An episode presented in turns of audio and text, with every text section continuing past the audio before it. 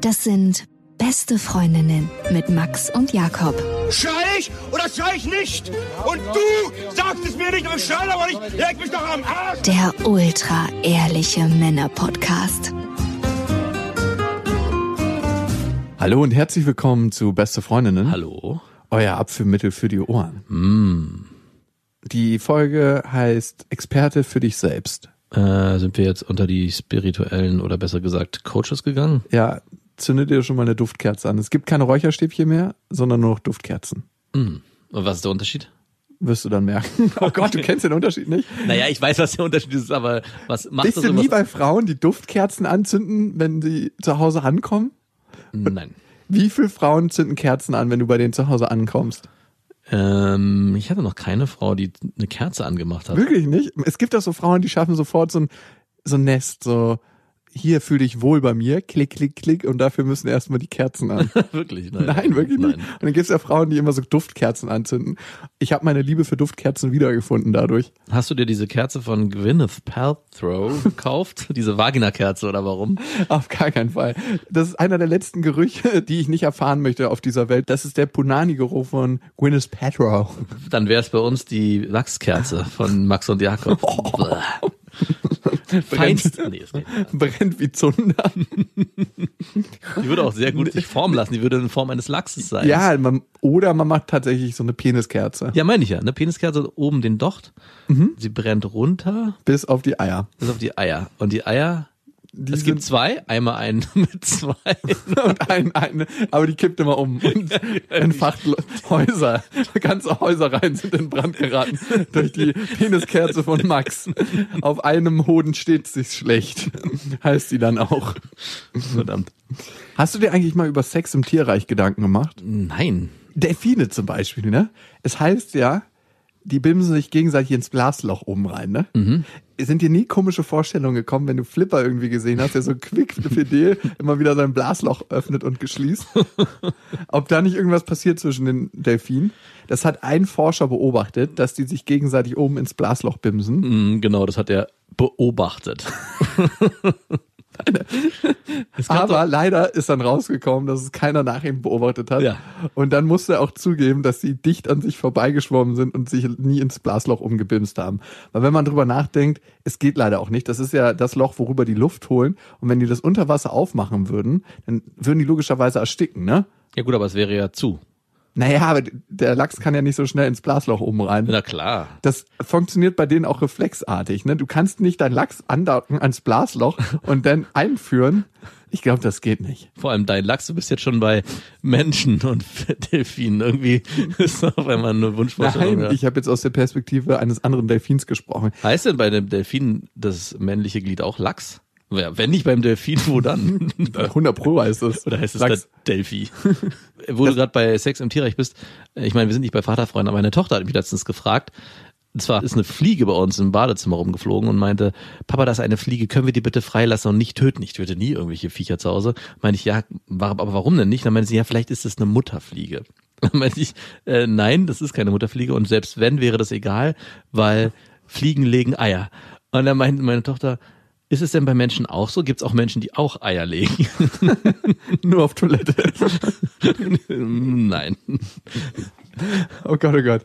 Die Geschichte ging wirklich nicht weiter. Schön auch zu merken, wer den höheren Stellenwert bei euch im Haus hat, ne? Die Mutter und nicht der Vater. Ja, die Mutterfliege muss dann geschützt werden. Eine Wenn's eine Vaterfliege hätte zu Tode kommen können. Der hätte man die Flügel ausreißen können. Oh Gott. Aber schon komisch mit dem Blasloch von Delfinen, ne? Vor allem, dass das Blasloch heißt. Heißt ne? es Blasloch? Das heißt Blasloch. Nein. Doch. Und die sind viel effektiver mit diesem Blasloch. Ne? Die können 90 Prozent des Sauerstoffs mit einem Zug erneuern und wir Menschen schaffen nur um die 20 Prozent. Das ist Wahnsinn. Und die können auch in drei Zehntelsekunde einatmen und wir brauchen ja für einen Atemzug drei Sekunden. Ich hätte gerne auch ein Blasloch. Ich auch. du hast ein Blasloch. Aber der Delfin ist trotzdem nicht so harmlos, wie er scheint. Obwohl er sich nicht gegenseitig ins Blasloch Ja, das weiß ich. Delfine sind richtig fies. Also die spielen auch mit ihrer Beute und machen richtig brutale Sachen. Ich glaube auch die Frauen bei den Delfinen werden ganz oft vergewaltigt. Ja. Mehrfach von dem Rudel, das ist ja ein Rudeltier. Und die Männer vergewaltigen regelmäßig die Frauen äh, gegen ihren Willen. Also habe ich gehört. Ich weiß nicht, ob es stimmt. Und Delfine sind nekrophil, die vergehen sich an anderen toten Tieren. Da gibt es so ein schön, schönes Video, ist es nicht, aber es gibt ein Video, was ich schon mal gesehen habe, wo so ein halber Fisch, äh, ich höre mal lieber auf. Da vergeht mir richtig mein Sashimi. Was ist die Lieblingsband eines Nekrophilen? Die Lieblingsband? Ja, I don't know. Coldplay. Oh Gott. Und Delfine haben 40 mal Sex am Tag. What? Ja, bis zu. Das Wow. ist krass, oder? Ja gut, aber wenn so ein ganzes Rudel und wenn Ja, aber die machen ja dann nichts anderes unter Wasser. Es ist ein riesen Puff unter Wasser. also sind die Delfine eigentlich die Schimpansen des Wassers. Auf jeden Fall. Da bekommt dieses Delfinschwimmen auch nochmal einen ganz anderen Geschmack, ne? Es gab ja auch einen Pfleger, der so im Delfinarium gearbeitet hat, der mit einer Delfinfrau eine Beziehung hatte. Zumindest hatte er das so gedeutet. Und sie, Und das ist dann, das hat er dann irgendwann so im langen Interview, das gibt's auch bei YouTube, müsst ihr mal googeln, erzählt, wie das war. Und es ist ein bisschen pervers. oh äh, Gott. Ist nicht schön, die Und- Geschichte. Und wir haben ja als Menschen immer Angst vor Haien. Und es passieren ungefähr fünf tödliche Haiunfälle im Jahr. Und im Gegensatz dazu gibt's über 1000 Unfälle mit Delfinen. Logischerweise, weil viel mehr Menschen mit Delfinen immer schwimmen. Hm. Davon sind aber nicht so viele tödlich, muss man auch sagen. Wie viele davon sexuell motiviert sind von diesen Unfällen, weiß man auch nicht. Penisbruch. Penisbruch durch Blasloch. Oder wusstest du zum Beispiel, dass sich Seekühe gegenseitig einen runterholen? Ih. Sind es nicht die mit diesen fetten, großen Lippen oder was auch immer im Schnauzen? Die haben aber kein Blasloch. Nein, haben sie nicht. Oder Bonobos, ne? Da regelt der Sex wie bei uns Menschen das Sozialleben. Also wenn die zum Beispiel Nahrung finden, dann sind alle total aufgeregt und wollen an die Nahrung. Dann haben die erstmal Sex, um sich alle zu relaxen. Dann gehen danach alle gemeinsam an die Nahrung ran. Mhm. Also die haben erst Sex und essen dann danach gemeinsam. Ja. Okay. Finde ich jetzt völlig in Ordnung. Ich hätte es andersrum lieber. Viel lieber. Ja. Obwohl. Obwohl man wahrscheinlich ein bisschen zu faul ist, wenn man erst die Nahrung aufnimmt Ja. und dann Sex hat. Nee, andersrum ist doch besser. Ey, wir sollten mal eine komplette Folge über Sex im Tierreich machen. Hm, Okay. Bist du nicht für? Weiß nicht, äh, reichen dir deine Affären, die du zurzeit hast, einfach nicht mehr aus? Nein, ich finde das nur so spannend. Besonders Delfine fast. Ein paar Aspekte finde ich sehr, sehr grausam und nicht schön, aber das sind schon interessante Tiere. Es gab doch diesen einen Rapper, DMX, dem wurde doch auch regelmäßig vorgeworfen, dass er Sex mit Hunden hat. Na, na, na, run, run, get a run. Irgendwie sowas. Wer Hatte weiß. er doch. Oh Gott. DMX. Darum hat er auch so eine tiefe Stimme gehabt. Heute soll es nicht um Sex im Tierreich gehen, sondern um das Expertentum für einen selbst, weil für sich selber ist man der größte Experte. Ich habe mir letztens über eine Sache Gedanken gemacht. Manchmal fragt man sich ja, warum die Menschheit als solches so mit der Umwelt umgeht, wie sie das tut. Ne? Man könnte sagen, es ist ein leidiges Thema, es ist ein Thema, was uns verfolgt und wo wir auch nicht rauskommen. Ne? Ich dachte mir, es ist so logisch, dass wir so mit der Umwelt umgehen, wenn wir so mit uns selbst umgehen in ganz, ganz vielen Aspekten. Ja. Warum sollten wir, wenn wir so schlecht mit unserem Körper in ganz vielen Punkten umgehen, besser mit dem Körper umgehen, auf dem wir leben, wenn wir die Mutter Erde als lebenden Körper betrachten? Wusstest du, dass zum ersten Mal in der Geschichte mehr Menschen an Übergewicht durch Diabetes und Herzinfarkte sterben als an Mangelernährung? Wirklich? Krass, ne? Stirbt nicht jede 20 Sekunden ein Kind oder so an Hunger? Ich weiß nicht alle wie viele Sekunden, aber es passiert relativ häufig. Aber in der gleichen Zeit stirbt irgendjemand an Übergewicht, Wow. an den Folgen von Übergewicht. Wow. So krass hätte ich das nicht gedacht, dass es so extrem ist. Wir sind der fetteste Planet der Welt. Das ist dieser, der Film Wally ist Wahrheit geworden. Ja. Wenn du dir anguckst, wie viel Menschen Müll in sich reinschütten und einfach einen Fakt drauf geben, weil unser ganzes System nicht auf die Nahrungsmittel ausgelegt ist, wie wir sie heute essen, dann verstehst du auch, warum wir so mit unserem Planeten umgehen. Ich glaube, wenn wir da ein Bewusstsein entwickeln, was anders ist, für uns selbst, ändert sich auch das Bewusstsein nach außen. Aber es ist auch vermeintlich einfacher, diesen Scheißfraß ab und zu mal in sich reinzuwerfen. Zum Beispiel bei Süßigkeiten fällt mir das immer wieder auf. Also gerade so Schokoladengeschichten schmecken, oder das ist auch einfach nur eine Gewöhnung daran, immer besser, als wenn ich mir sage, ach komm, ich esse jetzt mal einen Apfel, als was Voll. natürlich süß ist. Keine Frage. Fühlst du krieg dich danach auch besser? Nein, aber ich krieg trotzdem schlechte Laune, wenn ich einen Apfel als Nachtisch essen muss. Das ist auch kein Nachtisch. Nein, das ist äh, was Gesundes für zwischendurch. das Problem an der Reaktion der Welt und an unserem eigenen Körper ist, es ist für uns Menschen nicht so begreiflich, weil es so langsam passiert, weil es viel, viel langsamer passiert. Wenn das sofort passieren würde, wenn du sofort irgendwie einen Pickel kriegst, weil du eine Tafel Schokolade isst. Ja. Oder wenn du sofort eine dicke Wampe kriegst, wenn du den Burger reinpfeifst. Kriegt man doch gar nicht von Burger. Kriegt man nicht? Dann würde man es besser checken. Würde man dann trotzdem was ändern? Also, wenn du so. Safe, klar. Ich glaube, viele sehen darüber einfach hinweg. Also was ich mir manchmal wünschen würde, ist, wenn irgendjemand mal wieder seinen Rohöltank im Ozean reinigt und einfach die Klappen aufmacht und Ja. das Öl rausspült, dass all das immer tröpfchenweise zu ihm abends ins Bett getropft wird für den Rest seines Lebens. So, der schläft mit offenem Mund und man hat so eine Pipette und tropft ihm das in den Mund. Ja, oder sein privater Swimmingpool wird nur mit Rohöl befüllt. In dem Moment, wo er gerade in der Luft ist und reinspringen will. Aber ich finde, wenn man Experte für sich selbst werden will, dann muss man viele, viele Aspekte betrachten. Und ich bin selber noch kein Experte für mich selber, aber ich versuche, mich auf den Weg zu begeben. Zum Beispiel die emotionale Ebene ist wichtig. Wie gehe ich mit mir um und wie gehe ich mit anderen um? Mhm. Gehst du mit dir selber besser um als mit anderen? Ja, emotional betrachtet? Mhm. Ja. Bist Äh. du zu dir weicher oder? Naja, also es ist gar nicht so einfach. Emotional betrachtet würde ich aber schon sagen, dass ich mir mehr Aufmerksamkeit schenke als mein Lieben um mich herum. Was brauche ich denn gerade? Ich glaube, das hat auch damit zu tun, wie man zu sich steht und was man sich auch gönnen will und was man vielleicht auch anderen gönnen oder nicht gönnen will. Ich glaube, ein klassisches Beispiel ist, wie stark denke ich in einer Beziehung an das, was meinem Partner gut tun würde. Also bringe ich vielleicht mal auch von mir aus mal was mit oder habe ich mal nette Worte oder bin ich in meinem ganzen Sein auch immer mir bewusst, dass wir in einer Beziehung leben und dass ich das Beste für meine Freundin in dem Fall will? Oder geht es in erster Linie darum, wenn es mir gut geht, kann es dann auch meiner Partnerin gut gehen? Und in dem Zusammenhang lebe ich schon, ja, schon, schon seit längerem so, dass es eigentlich immer erst mir gut gehen muss, bevor ich was zu teilen habe. Dabei vergisst du, dass der Ofen nur Wärme erzeugt, wenn man Holz reinschmeißt. Welchen Ofen meinst du? mein eigener Ofen ist immer schön warm. Ich habe eine Fußbodenheizung, da muss man nicht so viel Holz anwenden. Okay. Im Punkto Freundschaft wird es dann ähnlich sein bei dir, ne? Ja, obwohl ich sage, es ändert sich gerade wieder ein bisschen. Also ich war ja schon sehr radikal, ich brauche niemanden, ich will niemanden und wer was will, kann sich bei mir melden. Und das ist auch generell immer noch so.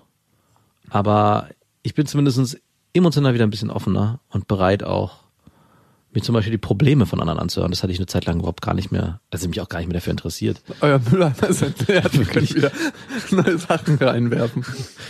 Ja, aber ich habe es auch wirklich so gesehen. Also ich habe gesagt, ey, ich bin nicht dein Mülleimer, bitte lade mich nicht voll. Aber ich bin dieses Bild wieder ein bisschen losgeworden. Es geht gar nicht nur um Müll. Also nicht alle Probleme oder emotionalen Themen, die man von seinen Freunden erzählt bekommt, sind ja immer Müll, sondern es kann ja auch sein, dass jemand positiv wie negativ berichtet, aber was teilt mit dir, was nicht unbedingt dich runterzieht. Und ich hatte immer so, ey, nee, ich möchte eigentlich gar nichts wissen, weil es zieht mich runter oder ich interessiere mich dafür auch emotional gar nicht so. Ich habe zwar hingehört, aber nicht mit dem Herzen. Oh, das hast du schön gesagt. Und du? Wie ist denn bei dir so? Also achtest du emotional auf dich selbst und wie achtest du emotional auf andere in deinem Umfeld? Ich glaube, ich bin sowohl mit anderen als auch mit mir selber viel zu hart. Oh, ja. Und ich glaube, in den meisten Fällen kann man nur mit anderen so umgehen, wie man mit sich selber auch umgeht. Also das, was du gesagt hast, war mir neu, beziehungsweise widerspricht so ein bisschen gegen meine Theorie, dass du mit dir selber besser umgehst als mit anderen. Ich glaube, das gibt's gar nicht so oft. Das ist nicht selten auch eine Illusion.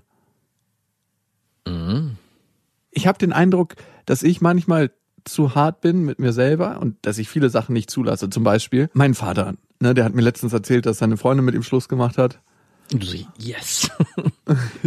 Ich war relativ neutral. Wir wirklich? Ja, Also das ist ganz brandaktuell. ist ganz brandaktuell. Ach, krass. Und- Hat er nicht sich eigentlich aufgegeben für sie, mehr oder weniger? Ja, und darum war ich auch so glücklich, auf einer Seite das zu hören. Also dieses Yes war gar nicht so weit weg von dem. Und er hat mir das so erzählt und hat gesagt, dass das wahrscheinlich für ihn jetzt das Beste ist und dass alles gut ist. Klar, die rationale Erklärung, wie man sich aus einer Liebesbeziehung rausreden muss, verstehe. Und da ich ihn ja jetzt schon ein paar Jahre kenne, habe ich genau an seiner Stimme gehört, dass das nicht stimmt. Natürlich nicht. Auf der Ebene der Stimme, ne? weil die Stimme ist das Tor zur Seele und verrät dir so viel über das, was wirklich in dir vorgeht. Und ich habe dann aber nicht nachgefragt, weil ich wusste, ich will diese Tür gerade jetzt nicht aufmachen. Mhm. Der emotionale Mülleimer ist gerade nicht bereit. Nee, nicht, ich weiß, dass es mich so sehr berührt hätte, Ach so, die Richtung. dass ich dafür nicht bereit gewesen wäre, weil ich mir das selber für mich auch nicht angucke, so eine Aspekte. Oder eine andere Situation, der hatte Geburtstag und wir saßen am Geburtstagstisch und dann haben alle für ihn gesungen, so seine ganzen Kinder und die Enkelkinder haben mitgesungen. Und du hast so richtig gemerkt, dass er ganz, ganz tief bewegt war in dem Moment. Kannst du dir das angucken, wenn Menschen emotional total ergriffen sind und diese Menschen stehen dir ganz nah? Nein. Das ist krass irgendwie, dass man nicht hingucken kann, ne? Nee, will ich, nee. Cringe ist es auch, was ich da empfinde. Also ich möchte es eigentlich nicht sehen. Es ist mir zu, und da frage ich mich, ist es mir zu nah? Oder ist es mir unangenehm? Weil ich denke, die Person zeigt eine Form der Schwäche, die ich nicht akzeptieren will oder nicht annehmen kann. Ist es etwas, was ich vielleicht selber bei mir wieder gern mehr hätte, aber es auch bei mir nicht zulassen kann? Ja, das ist es für mich. Also, dass Ja? ich das selber nicht so lebe und das auch nicht zulasse. Klar, einen ganz, ganz großen Aspekt meiner Lebendigkeit dann auch abschnüre. Aber dass ich mir so einen Moment, glaube ich, so selten gönne.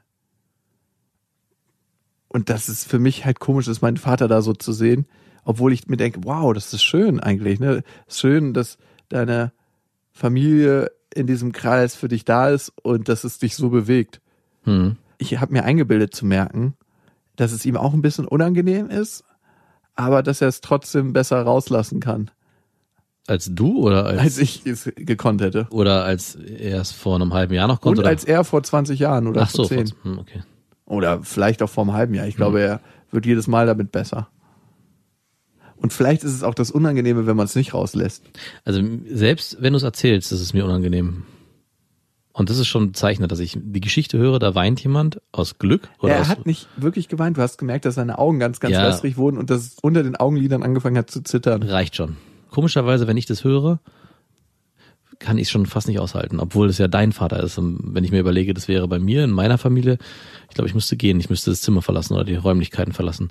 Oder was auch eine gute Methodik ist, es ins Lächerliche ziehen und sich selbst zu schützen, den anderen sozusagen, "Ah, warum heulst du denn jetzt? Also bitte. Oh, bitte, das ist so bitterböse. Ich habe versucht, bewusst hinzugucken, aber ich habe richtig gemerkt, wie es einem manchmal unangenehm ist, bestimmt Menschen ganz lange in die Augen zu gucken, dass es mir in dem Moment unangenehm wurde. Ja. So dass ich dachte, so, oh. Und trotzdem fand ich schön und dachte mir, wow, es ist was Besonderes, wenn du deinen Tag so genießt und wenn es gar nicht so viel braucht, sondern alle Menschen denken an dich und sind an diesem Tag für dich gekommen, um dich zu ehren. Und Hm. Du konntest dich wahrscheinlich emotional auch nicht öffnen, weil du immer Angst im Nacken hattest, ob deine Lüge auffliegt, dass du mit deiner Tochter beim Geburtstag deines Vaters war. Mehr dazu in beste Vaterfreund. Ja, ja, ja. Okay, zurück zum Thema Experte für sich selbst werden. Wie steht's bei dir beim Thema Gesundheit? Wie sehr achtest du auf deine körperliche, abgesehen von der emotionalen Gesundheit? Wieder mehr. Also ich mache wieder mehr Sport. Du hast dir eine fucking Hantelbank gekauft, wo du deine Brust und dein Bizeps trainierst. Das zählt nicht. Das zählt absolut. Okay, Ich bin, ich bin wieder Disco-Pumper. geil. Brust, Bizeps I'm back. und vielleicht ein bisschen Bauch, aber nur ein bisschen. Okay, Na, so eine Trainingseinheit geht auch gute 20 Minuten. Bringt also gar nichts. Aber das liegt auch an den großen Pausen dazwischen, dass das so lange dauert. Nee, nee, ganz im Gegenteil, ich mache viel zu kurze Pausen. Weil eigentlich sagt man ja, in der Regeneration baut man auf und nicht in dem Training und meine Pausen sind eigentlich viel zu kurz. Aber ich habe auch gelesen, oder letztens hat irgendjemand gesagt, wahrscheinlich war es irgend so ein Coach, lieber irgendwas machen als gar nichts machen. Und das ist jetzt gerade mein Motto. Hauptsache irgendwas machen, bevor man gar nichts macht. Ich fühle mich jedes Mal danach viel, viel besser. Ich bin ausgeglichener. Genau diese ganzen Phänomene, die man ja kennt aus Erzählungen, die ich auch früher kannte und selber erlebt habe, wenn ich viel Sport gemacht habe. Man weiß es ja, aber trotzdem ist es oft so schwer, sich zu motivieren. Sport ist für mich wie ein Rhythmus. Wenn du ihn lange nicht gespielt hast, diesen Rhythmus, dann ist es schwer, da wieder reinzukommen. Aber wenn du eine ganze Zeit diesen Rhythmus gespielt hast, in deiner Jugend, Kindheit oder im Erwachsenenalter, dann erinnert sich der Körper trotzdem dran. Ne? Mhm. Wenn du eine ganze Weile Leistungssport gemacht hast, ist es was, was man nie vergisst. Ich habe ja gerungen eine ganze Zeit lang und ich weiß immer noch, dass ich die meisten Griffe und Würfe und Tackles noch kann und mich dran erinnere. Das Ja. ist richtig krass. Und du machst es jetzt, Im Bett. genau. Ich weiß. Sorry. Ich wollte nur deine Klischee-Vorstellung. New annehmen. Challenger accepted. Ich hätte beinahe letztens ein Date mit einer Frau gehabt, die war mal Judoka-Meisterin in Bad-Wü, Baden-Württemberg. Ich dachte mir, das wäre wahrscheinlich ein interessantes Match gewesen. Kann man dann Vollgas geben eigentlich? Darf man das? Also so richtig Darf man. im Zeichen der Gleichberechtigung schon, ne? So Ja. richtig ohne Gnade, so einen Ohne richtig Gnade. harten Wurf Ja. aus der Hüfte raus, pam, auf sie- den harten Boden. Ja, und sich danach über sie stellen, ein Bein auf sie drauf, Arme hochgestreckt und Siegerpose einnehmen. So ist die Siegerpose nicht am Ring. In Sachen Ernährung, was tust du da für dich? Ja, das geht. Nach wie vor esse ich morgens mein Müsli mit allem, was dazugehört. Das Das ist so ist, richtige Ausfragerunde, merkst du? ja, ich merke schon, das ist der gesündeste Teil des Tages. Aber auch sonst ist es, ist es eigentlich ganz ausgeglichen. Aber ich habe es noch nicht geschafft, mich dieser kleinen Sünden zu entledigen. Mal hier und da noch einen kleinen Schokosnack oder irgendwie sowas. Zucker ist die größte Sucht, die wir haben auf der Welt. Und ich Neben bin, Kaffee. wie viele Kinder trinken Kaffee, die du kennst? Meine trinken kann. ich bin auch wieder rückfällig geworden. Ich esse auch wieder Zucker. Ich habe ja immer eine Zeit lang keinen Zucker gegessen. Und das war auch gut. Na, du machst die Sachen immer nur, um dann sagen zu können, ich bin wieder rückfällig geworden. Aber ich habe es probiert. Und es geht nur um die Challenge. Es geht gar nicht darum, keinen Zucker zu essen. Es geht nur darum, es mal gemacht zu haben, Und es nicht zu machen. Der Zeit allen zu predigen, dass man es gemacht hat und voll durchzieht und total überzeugt davon zu sein. Ne? Genau. So eine Menschen. Meine Mutter. Aber ich frage mich trotzdem, wenn du mal auflisten würdest, was du in deinem ganzen Leben schon alles in dich reingeschüttet hast, so an Alkohol und an ungesundem Zeug. Ja. Was ist so eine Daumenregel, woran wir uns halten können? Und je mehr Nahrungsmittel prozessiert ist von unserer Industrie, also processed food ist, Ja. desto ungesünder ist es für uns. Und je näher an der ursprünglichen Form, desto besser ist es für unseren Körper. Und ich glaube dazu noch an saisonal. Also Ja. was zu der Jahreszeit kommt, ist auch richtig. Also wenn wir zum Beispiel in den Herbst gehen, ich bin nicht so ein Kohlfreund, aber eine Kohlsuppe ist da gut für uns. Mhm. Und regional. Aber regional ist eher so ein Umweltaspekt. Ja. Also bei uns wachsen halt nicht so viele Bananen. Obwohl ich Bananen sehr gerne esse. Und Avocados leider auch nicht, obwohl ich auch Avocados sehr gerne. Die, das saisonale Produkt Avocado. In Saisonal, Deutschland. regional. Saisonal, regional. Avocado. Diese feine Himbeerschale im Winter.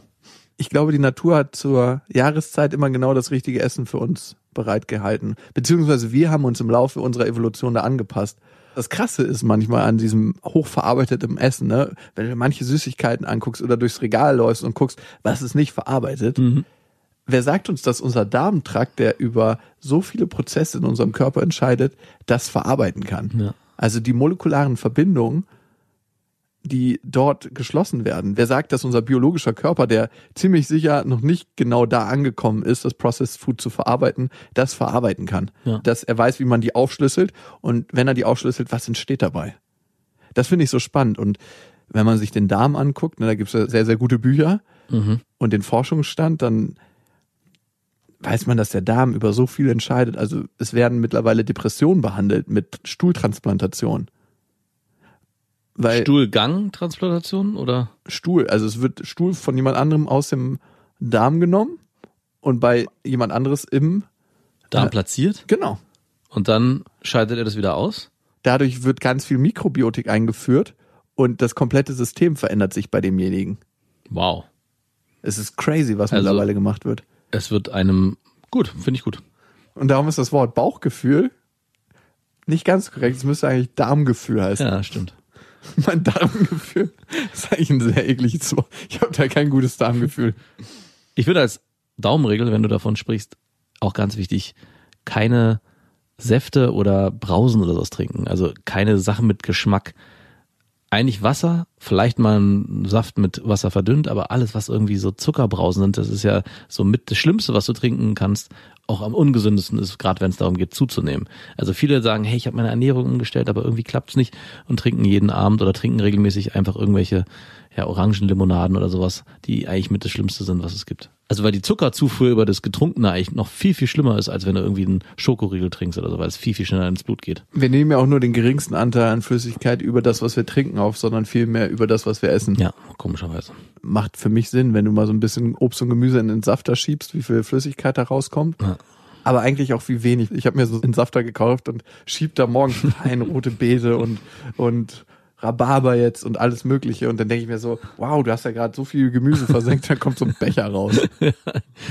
Heute Morgen habe ich mit aller Liebe so zwei Becher gefertigt und ich habe noch einen für meine Ex gemacht, den wir dann mitgebracht haben, meine Tochter und ich.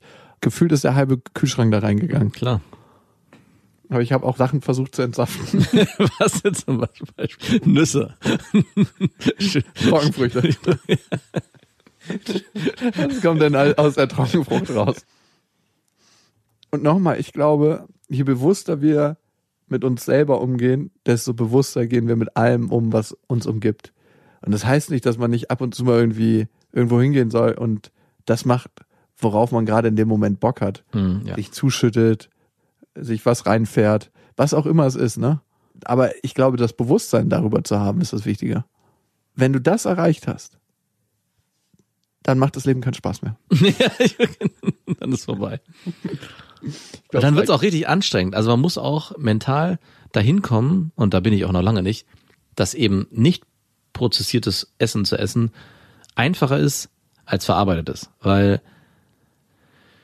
stimmt nicht ganz, weil ähm, sich irgendwelche Chicken Nuggets zu kaufen, die kurz in die Pfanne zu schmeißen, wirkt erstmal schneller, aber die Nachhaltigkeit, sich wirklich auch mit Gemüse einzudecken, das dann entsprechend zu verarbeiten und dann auch ein nachhaltiges Essen zu haben, was einem viel, viel länger und nachhaltiger auch satt hält, im Gegensatz zu diesem Essen und vor allem auch die Darmentwicklung bei diesem verarbeiteten Essen oft nicht unbedingt positiv ist, zumindest geht mir das so hat im Nachhinein einen ganz anderen Effekt, den man aber bei der Essensaufnahme gar nicht so betrachtet, weil man denkt, ach schnell, schnell, weg, weg. Wogegen dieser ganze Verarbeitungsprozess ja mit dazugehört und auch der Verarbeitungsprozess im Körper dann. Ja, und wie viel Geld wir manchmal bereit sind, für irgendwelche Sachen auszugeben, wo irgendeine Marke entschieden hat, das hat jetzt einen Wert, Mhm. wo du denkst, ey, das ist immer noch ein Haufen Plastik, Ja. den du dir da anziehst. Was in Ordnung ist, aber ich, ich verstehe es nicht, dass manche Paar Schuhe 400 Euro kosten. Und die sind in den gleichen Werken produziert wie die Schuhe, die 80 Euro kosten. Selbst 80 Euro finde ich manchmal ganz schön krass. Ja. Und gerade Deutschland ist so ein Land, mehr Geld für Nahrung auszugeben. Lebensmittel. Mhm. Aber ey, ganz ehrlich, das ist für mich auch noch ein Prozess. Ich bin auf der Reise und auf jeden Fall noch nicht am Ende. Genug vom Expertentum für einen selbst. Ich finde, wir machen noch ein paar Hörermails. Wir haben eine bekommen, der hat mich ein bisschen an dich erinnert. Obwohl ich nicht in eurer... Das wäre fies, wenn ich das sage. Ich zeige sie dir gleich. Und wir freuen uns natürlich, wenn ihr diesen Podcast abonniert. Es geht auf äh, Spotify, auf dieser, überall, wo es Podcasts gibt und natürlich auf iTunes. Und da schreibt Becky S91, eine wundervolle Dreiecksbeziehung. Ich liebe zwei Männer gleichzeitig. Beide sind sich irgendwie ähnlich und könnten doch nicht unterschiedlicher sein. Sowohl optisch, blond versus dunkelhaarig, schmal versus gut gebaut, als auch charakterlich. Extrovertiert versus introvertiert, auf der Suche nach dem tiefen Sinn versus mit dem Hier und Jetzt zufrieden. Und ich kenne beide bis auf die Unterhose und darüber hinaus. Bisher habe ich von beiden regelmäßig gehört. Um genau zu sein, hatten wir mittlerweile 139 Dates zusammen. Hatte die gezählt? Ja, nun bekomme ich aber langsam Verlustängste, habe Angst, dass diese Regelmäßigkeit ein Ende nehmen könnte und ich beide gleichzeitig verliere. Zum Glück teilen sie beide eine große bzw. kleine Gemeinschaft. Sie haben Kinder. Dadurch sind mir vorerst weitere 109 Dates sicher. Ein Hoch auf diese wundervolle Dreiecksbeziehung. Danke, dass es euch gibt. Kann es sein, dass ihr uns meint? Ich glaube, das ist eine der geilsten Bewertungen, die ich bisher gelesen habe. Ja, ist es auch. Vielen Dank, Becky, dafür. Wenn ihr auch Lust habt, auf iTunes ist euer Feld, euch auszutoben. Wir freuen uns auf jeden Fall sehr. Es hat uns geschrieben die Rese und die Rese schreibt, ich bin seit 13 Jahren verheiratet, mein Mann und ich haben zwei wundervolle Kinder, aber er ist ein emotionales Arschloch, schon immer. Was heißt schon immer? Das hat sich so nach drei Monaten Beziehung herausgestellt, als die erste Verliebtheit weg war. Damit meine ich, er sagt mir fast nie, dass er mich liebt. Er fragt auch nie, wie es mir geht. Es gibt auch nie positives Feedback, wenn ich irgendwas gut gemacht habe, zum Beispiel Kinderbetreuung oder Haushalt sauber halten oder gut aussehen einfach nur. Du siehst gerade einfach nur verdammt gut aus. Und hast verdammt gut diesen Mülleimer rausgebracht. Während du die Küche putzt. Wow. Erschwerend kommt hinzu, dass er sehr selten Sex möchte. Er ist, als wir vor 13 Jahren zusammengekommen sind, mein Sexpartner Nummer 28 gewesen. Ich war bei ihm die Nummer 5, höchstens, vielleicht auch weniger. Wir haben so ungefähr dreimal im Monat Sex. Höchstens, mir viel zu wenig. Wenn ich meine Tage habe, bin ich Gift für ihn. Da ekelt er sich richtig vor mir. Ansonsten halt einmal die Woche, meistens nach zwei Minuten vorbei. Ganz toll. Wow, zwei Minuten wirklich. What the fuck? Das sind sechs Minuten im Monat. Wow, Respekt. Das ist sechs Minuten Sex im Monat. Äh, Wie bitter, oder? Wie viele Minuten hat ein Monat? 24 mal 30 und das nochmal mal 60. Findest du beim Sex muss man eigentlich zählen, wie viel Minuten Sex man hat oder wie viel Male Sex man hat? Kommt drauf an, wie lang der Sex ist. Wenn man den natürlich so gut berechnen kann wie sie, dann in Minuten. Wow. Also gut, aber länger als, wenn ich mal jetzt ganz ehrlich bin, Ja. vier, fünf Mal im Monat. Länger als 20 Minuten geht unser Sex auch nicht. Von Ich glaube, von wenig Leuten geht der Sex länger als 20 Minuten. Ja. Ab dem ersten Mal rein, ne? Nee. Ach so, da geht's erst los? Ja. Sex fängt nicht an mit, ich leg meine Hand auf das Becken meiner Freundin. Ich gebe hier morgens auf den, bevor wir zur Arbeit gehen, einen Kuss. Da geht's schon los, das zählt schon. Das ist unser Vorspiel, das muss reichen. Gibt's heute Abend Sex? Wann beginnt denn für dich Sex? Also schon eigentlich, also ich meine, wann der Penetrationssex beginnt. Nee, ich würde schon vorher anfangen. Also ich bin jetzt kein Freund von großartigen Vorspielen, aber wirklich erst ab dem Punkt der Penetration, nein. Da muss schon ein bisschen vorher was passieren. Nicht viel. Es kann alles sehr auf Sparflamme laufen. So unten einmal rüber gestrichen, so, wo, wo, wo. okay, nochmal. Sie hat verschiedene Probleme mit ihm. Keine Liebesbekundung, die sie nun mal gerne hören würde, keine Aufmerksamkeiten.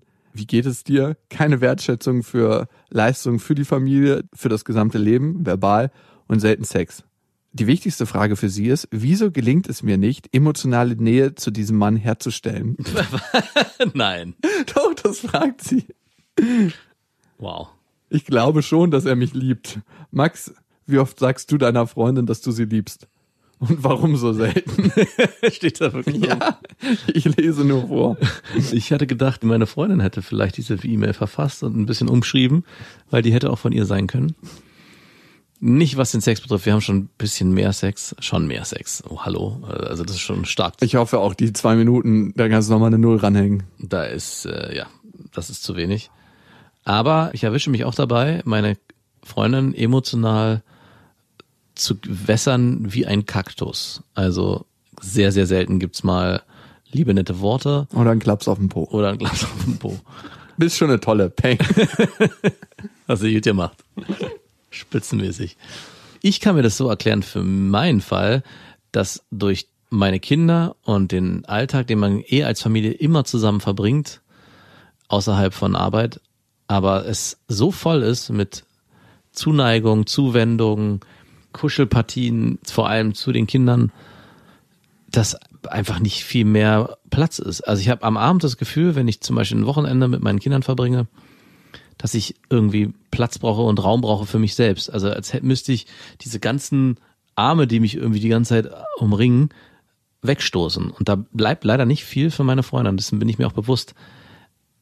Die stößt du auch nur weg. Ich frage mich, warum das nur bei mir und anscheinend auch bei Männern, das ist nicht das erste Mal, dass ich das höre, so extrem sich verändert, weil es ist ja nicht so, dass ich meine Freunde nicht liebe und ihr auch nicht öfters Komplimente machen will, aber mein Bedürfnis danach ist einfach gar nicht so krass da. Also ich sitze gar nicht da und denke, ha, oder es kommt so ein Impuls hoch. Es müsste ja ein Impuls hochkommen. Es müsste natürlich entstehen.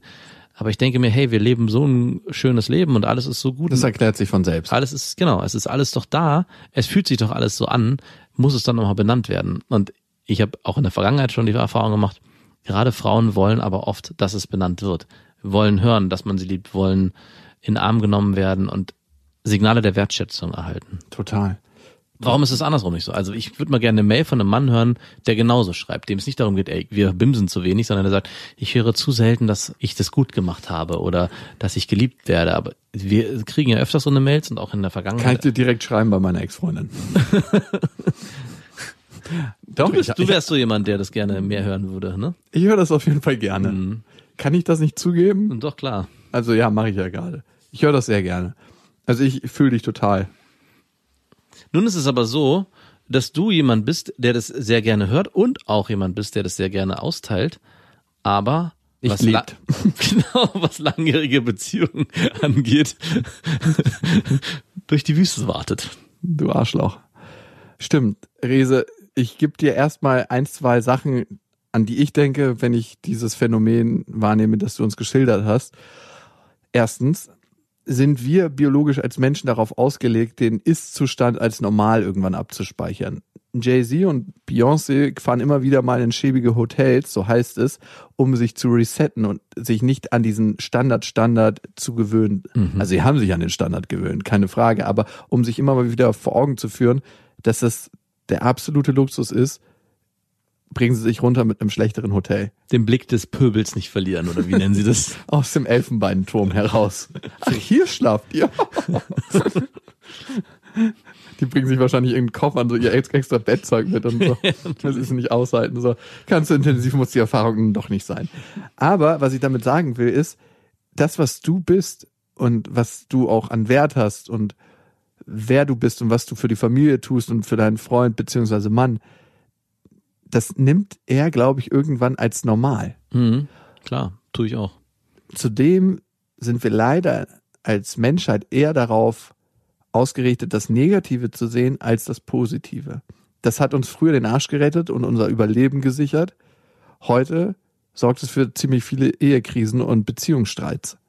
Also es ist eher zu sehen, ey, der hat den Müll nicht rausgebracht, als aber insgesamt hat er den im Monat fünfmal rausgebracht. Das eine braucht geistige und emotionale Aktivität, das andere kommt reflexartig und fast natürlich. Beim Sex wäre das, ey, wir hatten zwar nur sechs Minuten Sex, aber dafür dreimal im Monat. oder wie rechtfertige ich mich davon? Nee, funktioniert in beide Richtungen nicht. Zudem glaube ich, dass dein Mann dazu erzogen wurde, was er ist. Also er wird genau so erzogen worden sein. Das heißt, seine Mutter hat ihn nicht bestätigt und geliebt? Oder ihr das, ihm das gezeigt? Oder sein Vater? Oder wo kommt es her? Ja, dass er das nicht in seiner Familie gelernt hat, dass das Ah, nicht dass gemacht sie- wurde. Dass der Vater das nicht mit seiner Frau gemacht hat, vielleicht. Es gibt so viele Konstellationen, aber ich gehe mal davon aus, dass es keiner mit irgendwem gemacht hat. Also, dass die Mutter es nicht mit dem Vater gemacht hat und umgekehrt. Jetzt bist du ja ein Scheidungskind. Ja, Hast du das trotzdem davor viel erlebt? Oder weswegen bist du jetzt jemand nach deiner Theorie, der das sowohl gerne austeilt als auch gerne empfängt, wenn du es nicht er- erlebt ich kann hast? gar nicht sagen, ne? Ich glaube, du hast den Eindruck von mir, dass ich das so gerne, ich empfange es gerne. Du hast es selber so formuliert. Du bist jemand, der regelmäßig Blumen vorbei. Ja, das schon. Ja, das ist ja schon mal tausendmal mehr als sechs Minuten Sex im Monat.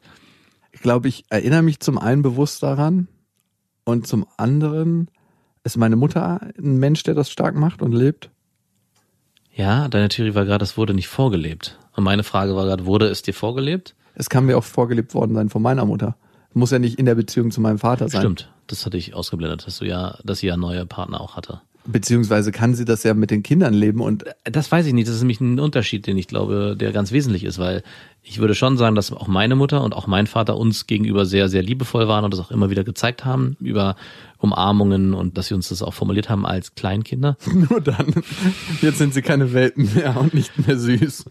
Aber ich erinnere mich schon daran, dass es irgendwann einen Bruch gab. Mein Vater hat meine Mutter sehr viel umarmt, geküsst etc. Und irgendwann ist es sehr, sehr wenig geworden. Da waren wir so, ich würde mal sagen, so 10, 11, wenn ich kann sagen. Wirklich? Und, Ja, und du erinnerst dich daran auch noch? Also ich erinnere mich zumindest daran, dass es eine Phase gab, wo die sehr liebevoll miteinander waren, dass sie auch oft auf der Couch gekuschelt haben und übereinander hergefallen sind, jetzt nicht sexuell, aber zumindest mal beieinander lagen und wir da dazwischen lagen und dann, das hat irgendwann aufgehört. Und daran erinnere ich mich. Ja. Und es ist sehr unwahrscheinlich, Rese, dass dein Mann dir gar keine, gar keine Zuwendung zukommen lässt. Ich glaube nur, dass seine Sprache der Liebe, und es gibt ja das Konstrukt, die fünf Sprachen der Liebe. Ich könnte mir vorstellen, dass eine Sprache der Liebe von deinem Mann gesprochen wird, aber das nicht die Sprache ist, die für dich gut ist. Jeder spricht unterschiedliche Sprachen der Liebe und jeder hört gerne unterschiedliche Sprachen der Liebe. Ne? Äh, Lob und Anerkennung scheint dir wichtig zu sein, ist eine Sprache der Liebe. Zweisamkeit, also die Zeit, die ihr nur zusammen verbringt, ist eine andere Sprache der Liebe. Geschenke, die wirklich von Herzen kommen, ist eine Sprache der Liebe. Hilfsbereitschaft und viele Männer äußern ihre Liebe in puncto Hilfsbereitschaft. Also die Sachen, die ihr macht, die ihr für euch macht, für die Kinder macht, fürs Haus macht, euch eine Atmosphäre schafft, die dafür sorgt, dass ihr gut und in Frieden leben könnt. Ne? Du schreibst noch in der Mail, das habe ich jetzt überlesen, dass du nicht irgendwie eine verbitterte Hausfrau bist, sondern die, die den größten Teil des Einkommens nach Hause Ach, bringt. verdammt, ich wollte nämlich gerade darauf hinaus. Dass er vielleicht. Sorry, passt leider nicht in dein Klischee. Hm, Schade. Dann ist es Zärtlichkeit. Du scheinst die Sprachen der Liebe Zärtlichkeit, Lob und Anerkennung zu sprechen und vielleicht auch Zweisamkeit. Man spricht nicht nur eine Sprache, eine ist meistens dominant. und dein Mann scheint eine ganz andere Sprache der Liebe zu sprechen und ich gehe mal davon aus, dass es die Hilfsbereitschaft ist. Das hat dann nicht auf der Ebene den idealen Fit. Was ganz, ganz wichtig ist, ist, glaube ich, jemand anderes nicht erahnen lassen, was einem selber gut tut. Ich glaube, man ist immer so enttäuscht, weil alle immer nicht raten, was man möchte. Hm. Aber das Schwierigste im Leben ist, die eigenen Wünsche zu formulieren. Ja.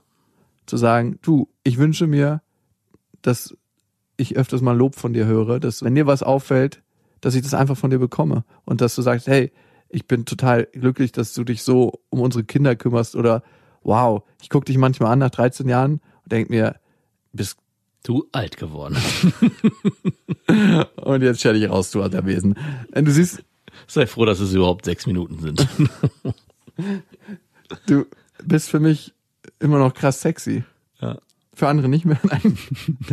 War ein Spaß. Nein, dass er sowas sagt zu dir, dass du dir das wünschst, dass ihr, Ja, aber was macht sie, wenn sie das äußert und er dann darauf auch nicht reagiert? Es ist schon mal viel besser für einen, wenn man es gesagt hat, weil man Und dann in der ganzen Zeit in der Erwartungshaltung ist, jetzt habe ich es ihm gesagt, jetzt müsste ja bald was kommen. Ich Nein, man kann hin. immer nur für sich selber Sorge tragen, Okay, und wie macht man das? indem man seine Wünsche ausformuliert und sagt, was man braucht. Und wenn man sie dann nicht erfüllt bekommt? Dann hast du schon mal dich anerkannt und gesagt, was du dir wünschst. Und jetzt kommt der nächste Step. Es können ja andere Leute sagen, dass du heiß bist und dass sie dich geil finden. Aber ich glaube, das eigene geil finden kommt immer aus einem selber heraus. Es ist eine Mischung aus dem, was wir von außen kriegen und dem, wie wir selber zu uns in Beziehung sind. Ja. Also ich glaube, daher kommt auch oft dieses, ich brauche keine Komplimente. Mir muss niemand sagen, wie toll ich bin, weil die Menschen schon mehr mit sich im Reinen sind und vielleicht auch mehr sich selbst lieben können, als Menschen, die mehr Aufmerksamkeit Naja, es gibt ja auch manche Menschen, die machen das als Sport. Kein anderer kann mir sagen, wie schön ich bin, außer ich selber. Und Ja, aber da verbirgt sich dann auch ein Defizit hinter. Ja, also jemand, der total. ständig sagen muss, wie toll er ist und das nach außen kommunizieren muss, sagt ja auf andere Art und Weise, hey, spiegel mir das doch mal bitte, dass ich es auch wirklich bin. Wogegen jemand, der einfach nur Taten sprechen lässt oder einfach überhaupt nicht darauf angewiesen ist, würde ich es erstmal so deuten, dass der mit sich im Reinen ist und wahrscheinlich weiß, was er kann, was er nicht kann, welche Fähigkeiten er besitzt, ob er gut aussieht oder nicht, aber er ist zumindest mit sich im Reinen. gewagte Arbeitshypothese, dass diejenigen, die die Schnauze halten, mit sich im Reinen sind. Eher als die, die darum betteln, Komplimente zu bekommen oder, wie du es beschrieben hast, die, die sagen, ey, guck mal, wie toll ich bin. Bin ich nicht nee, toll? so war es nicht gemeint. Es gibt Leute, die sagen bewusst, kein anderer kann mir sagen, wie schön ich bin, außer ich selber. Und dann denke ich mir, nein, das stimmt auch nicht. Wir sind soziale Wesen und beziehen auch unsere Anerkennung von außen. Das ist eine Mischung aus. Ja, Also das ist eine Mischung. Ja, das ist eine Mischung aus, aber ich glaube, die Verlagerung kann auch sein, dass jemand sehr, sehr wenig braucht. Und Rese, gib deinem Mann die Chance, sich zu verändern und gib deinem Mann die Chance zu sehen, was du brauchst und was du dir wünschst. Gib ihm oft die Chance, weil es ist ein Veränderungsprozess, der geht nicht von heute auf morgen. Und es kann auch sein, dass er diesen Prozess nie mit dir mitgeht. Und dann gilt es für dich, die Entscheidung zu treffen. Willst du mit diesem Mann zusammen sein? Ist es das, was dich erfüllt bis zum Ende deines Lebens oder vielleicht auch nur für die nächsten 24 Stunden? Und wenn nicht, dann gilt es, Konsequenzen zu ziehen. Und sich einen neuen zu suchen. Oder auch gar keinen. Und wenn sie sich einen neuen sucht, Baby Steps. Acht Minuten sind mehr als sechs. Ich habe den Eindruck, dass wir manchmal zu hart sind. Nein. Wir waren sehr weich und sehr verständnisvoll. Du warst überhaupt nicht verständnisvoll. Klar. Ja, ist das dein verständnisvoll? Okay, So viel Komplimente gibt's ungefähr auch in meiner Beziehung, wie verständnisvoll ich gerade in dieser Mail war. sehr schön. Gut zu wissen. Egal, ob ihr heute schon ein Kompliment gemacht habt oder eins bekommen habt. Bis dahin. Wir wünschen euch was. Das waren Beste Freundinnen mit Max und Jakob. Jetzt auf iTunes, Spotify, Soundcloud, Deezer, YouTube und in deinen schmutzigen Gedanken.